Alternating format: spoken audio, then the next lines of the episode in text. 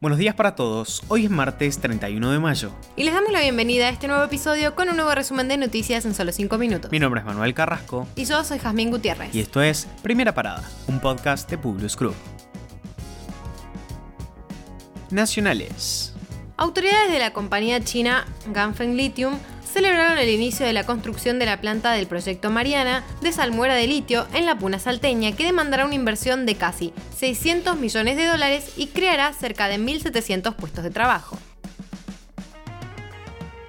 Las ventas ya registradas en el Hot Sale 2022 arrojan nuevos récords en cantidad de transacciones por minuto, así como una suba en el ticket promedio, según distintas plataformas. En las primeras 10 horas del evento identificaron un 36% más de órdenes de compra, 56% más de productos y un 101% más de facturación respecto al mismo periodo en el Hot Sale 2021.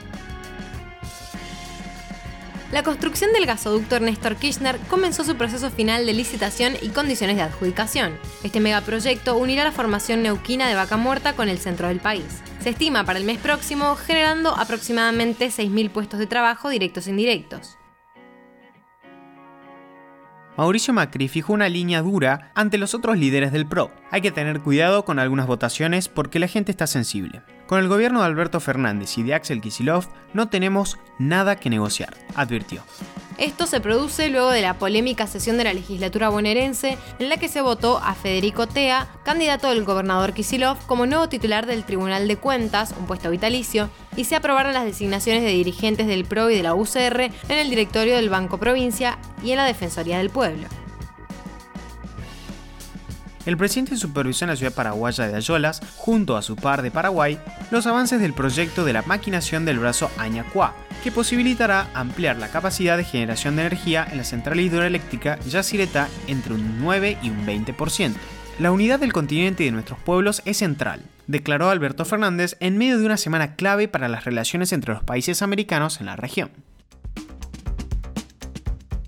Internacionales la Unión Europea acordó un embargo casi total al petróleo ruso.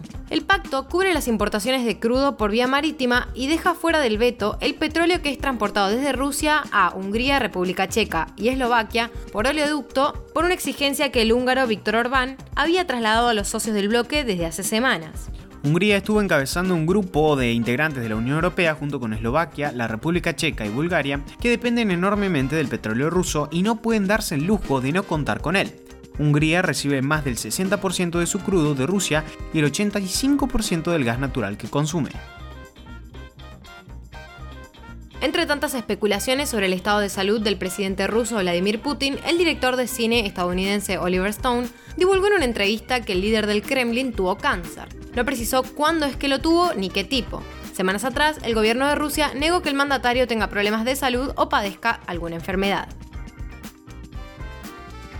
El presidente de Estados Unidos dijo que no enviará misiles de largo alcance a Ucrania para que lleguen a Rusia a pesar de que Kiev ha pedido en reiteradas ocasiones este tipo de armamento. Biden declaró esto junto antes de salir para el Cementerio Nacional de Arlington, a las afueras de Washington, donde rindió homenaje, como es tradición, a los soldados muertos de Estados Unidos en el Día de los Caídos que se celebró ayer y es jornada festiva en el país descubrieron estatuas de bronce y ataúdes con momia de hace 2500 años en Egipto. Los hallazgos datan del periodo tardío, del 724 al 343 a.C., del Egipto faraónico, en la necrópolis de Saqqara al suroeste del Cairo. El descubrimiento incluye 150 estatuas de bronce de varios tamaños para varias deidades del antiguo Egipto como Anubis, Amunmin, Osiris, Isis, Nefertum, Bastet y Ator, además de un grupo de vasijas de bronce relacionadas con los rituales de la diosa Isis. 10 islas del Pacífico Sur rechazaron un acuerdo de seguridad con China. El primer ministro de Fiji indicó que sería necesario un amplio entendimiento entre los estados insulares antes de firmar cualquier nuevo acuerdo regional. Las potencias occidentales son hostiles a la influencia china en la región y el Departamento de Estados Unidos advirtió a los países del Pacífico Sur que desconfíen de los acuerdos oscuros y vagos con poca transparencia. Con esto los despedimos por hoy. Gracias por escucharnos. Te pedimos que compartas nuestro podcast a tus amigos para que podamos seguir creciendo y llevando nuestras noticias a todos. Envíanos tus comentarios o sugerencias en nuestro Instagram publius-group. Los esperamos mañana en el próximo episodio de Primera Parada. Que tengan un muy buen día.